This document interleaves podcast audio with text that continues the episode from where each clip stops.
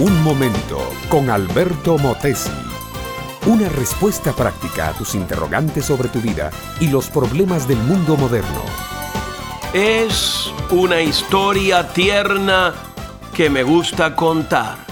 Un pequeño grano de trigo amarillo como el oro dormía junto a millones de otros de sus hermanos en un saco de arpillera.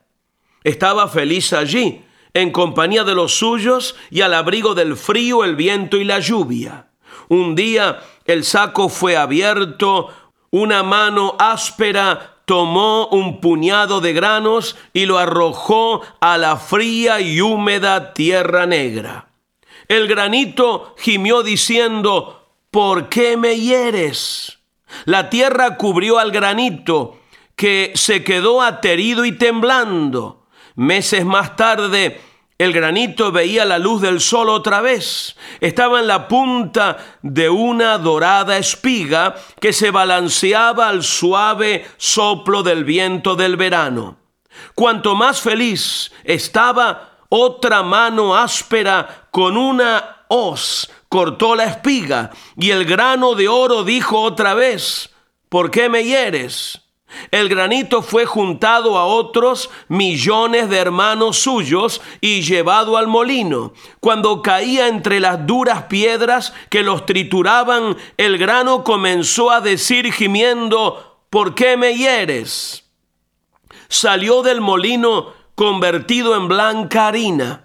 Esa harina fue llevada a la panadería y cayó en la artesa donde fue mojada con agua y otras manos ásperas y fuertes amasaron la harina. El granito volvió a quejarse, esta vez de las manos del amasador. ¿Por qué me hieres? Convertido en amasijo, el antiguo granito de trigo fue puesto en el horno. Al sentir el tórrido calor, volvió a quejarse. ¿Por qué me hieres? Una hora más tarde, estaba convertido en dorada y aromática hogaza de pan. El pan fue vendido y al rato el dorado pan estaba en la mesa del desayuno de los niños. El granito de trigo iba a quejarse otra vez, cuando de pronto se dio cuenta del magno significado de la vida.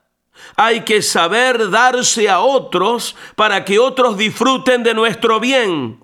Y después de todo, la vida es un eterno morir y renacer. Jesús dijo, mi amiga, mi amigo, que si el grano de trigo no cae en tierra y muere, él solo queda. Pero si cae y muere, mucho fruto lleva. Y para que no quedara ninguna duda de su enseñanza, agregó, el que quisiera salvar su vida la perderá, pero el que perdiere su vida por causa de mí y del Evangelio, para vida eterna la guardará. Si queremos vivir solo nuestra vida, si vivimos solo para nosotros, huyendo de todo deber, de todo sacrificio, de toda inmolación propia, quizás tengamos algún tiempo de relativo placer, pero después, ¿qué? Pero si entregamos nuestra vida por completo a Cristo, quien nos da vida abundante aquí y la vida eterna más allá, estaremos haciendo la mejor de todas las inversiones. Es dando como recibimos, es amando cuando llegamos a ser amados, es sembrando como cosechamos, es muriendo a nuestro ego que disfrutamos del verdadero placer de la vida qué distintos los caminos de Dios de los caminos del ser humano. El vivir solo para nosotros nos lleva a un callejón sin salida. El vivir para Dios y los demás nos lleva a la vida y la vida abundante. Este fue Un Momento con Alberto Motesi. Escúchanos nuevamente por esta misma emisora. Búscame en mi página oficial facebook.com barra Alberto Motesi. Únete a mi red de amigos.